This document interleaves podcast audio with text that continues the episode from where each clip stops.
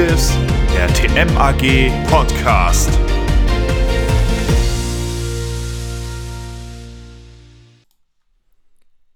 Nachfolgemanagement. Die Hydra der Selbstverliebtheit. Für die zentralen Führungspositionen kommen für uns nur die Besten in Frage. Mit einer konsequent durchgängig eingesetzten Methode filtern wir genau diese Besten bei uns heraus und dann, zack, zack, zack, haben wir unsere Zukunft gesichert. Noch Fragen? 2009 veröffentlichten drei Wissenschaftler der Universität Catania das Ergebnis einer Computersimulation, die genau diese Überzeugung erschütterte.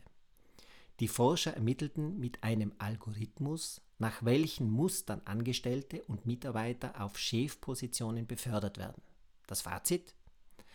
Am effektivsten und am effizientesten wäre es, wenn man die Posten per Los verteilen würde. Für dieses Papier erhielt das Trio im Jahr darauf prompt den IG-Nobelpreis, den Spaß-Nobelpreis für die absurdesten Früchte der Forschung. Das Ergebnis verleiht echt zum Schmunzeln, aber jeder kennt ganz sicher konkrete Beispiele, die die Unfähigkeit von Führungspersonen offen beweisen und die Simulationsergebnisse auf alle Fälle bestätigen würden. Also, Beförderung durch das Zufallsprinzip? Warum eigentlich nicht? Viel schlimmer als in der Wirklichkeit kann es ja offensichtlich nicht werden. Zumal ohnehin niemand so richtig sagen kann, worauf es in Zukunft wirklich ankommt und darüber hinaus immer weniger, vor allen Dingen junge Mitarbeitende, wohl eine Führungsaufgabe in Zukunft übernehmen. Das Thema lässt einen schon nachdenklich zurück, zumal sich in letzter Zeit Studienergebnisse häufen, die Führungskräften immer weniger Qualität in der Vorbereitung auf ihre neue Aufgaben bescheinigen. Eine kürzlich veröffentlichte Befragung von 5000 Fach- und Führungskräften durch das Stellenportal Stepstone bringt die Problematik auf den Punkt. Sie zeigt, dass nur wenige Arbeitgeber ihre Mitarbeiter zur Führungskraft weiterbilden. Gerade einmal 15 Prozent der befragten Chefs geben an, dass sie im Vorfeld von ihrem Unternehmen auf die neue Rolle vorbereitet worden sind. Mehr als jeder Dritte erhielt eine entsprechende Fortbildung erst kurz nach der Beförderung oder sogar erst ein Jahr später. Fast jeder Zehnte hat auf eigene Kosten eine Weiterbildung besucht. Und am Ende glaubt ein Großteil, dass allein die Berufung auf die Position automatisch auch die Übertragung der dazu notwendigen Kompetenzen beinhaltet.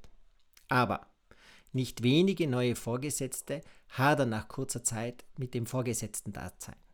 27 Prozent der befragten neuen Chefs würden die Beförderung am liebsten wieder rückgängig machen. Das Problem ist nur, die wenigsten tun es.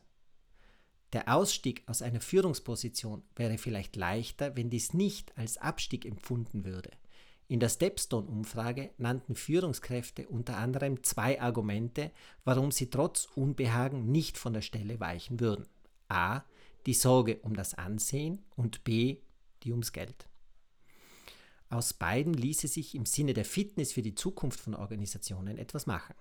Zunächst das liebe Geld. Warum Führungskräfte ein Vielfaches von dem erhalten, was Mitarbeiter bekommen, ist zunächst nicht unmittelbar nachvollziehbar. Sechsstellige Jahresgehälter im Mittelmanagement sind sehr hoch, eigentlich zu hoch. Tatsächlich scheint der Trend nach wie vor in eine Richtung zu gehen. Zumindest ein Blick auf die allerhöchsten Chefposten legt das nahe. Die gewerkschaftsnahe Hans-Böckler-Stiftung stellte 2018 fest, dass DAX-Vorstände im Jahr 2017 im Schnitt 71 Mal mehr verdienten als der Durchschnitt ihrer Mitarbeiter. 2005 waren es erst 42 Mal so viel, 2014 das 57-fache. Wie wirkt das wohl auf Mitarbeitende, wenn angestellte Vorstände mit Turnschuhen zeigen, sich kumpelhaft in das Wir einfügen und im Jahr so viel bekommen, wie ein normaler Mitarbeiter sein ganzes Leben nicht verdienen kann? Auch sonst sieht es nicht danach aus, dass Glorifizieren des Cheftums ab, dass das abnehmen würde. Sieht man sich um, entdeckt man vielerorts neue Chefpöstchen. T-Mobile gab sich vor kurzem einen Chief Twitter Officer, Google einen Chief Internet Evangelist oder einen Chief Executive Distinction Officer. Manche Unternehmen, wie zum Beispiel L'Oreal, glauben, ohne Chief Happiness Officer wäre keine Zukunft mehr zu machen. Als zweites ist da das Thema des Versagens, des Abstiegs. Viel ist im Talent- und Succession Management davon die Rede, dass Unternehmen die Führungskräfte in den neuen Positionen unterstützen.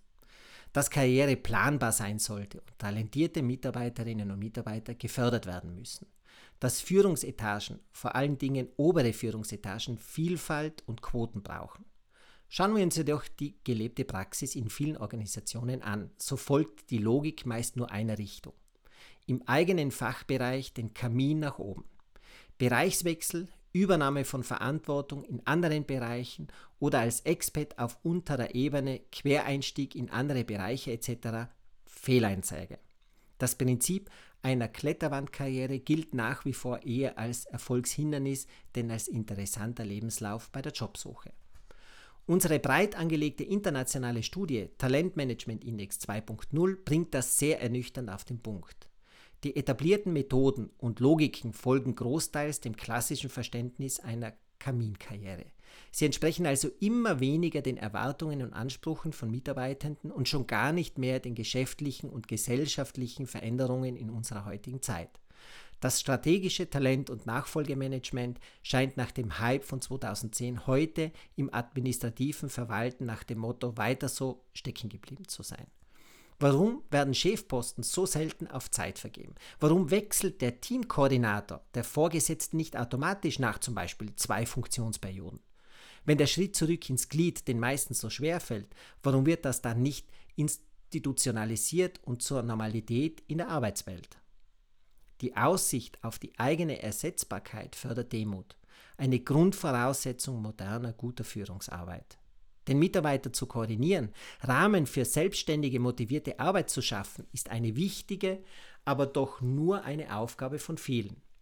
Erst im Zusammenspiel entsteht daraus etwas Besonderes und das wollen wir ja alle erreichen. Lassen Sie uns noch einmal über diese Kletterwandkarriere, über Chefposten auf Zeit nachdenken und das gekoppelt mit flexiblen Einkommensmöglichkeiten. Vielleicht wäre das ein Weg aus dem Dilemma eines starren Talent- und Succession Managements herauszutreten.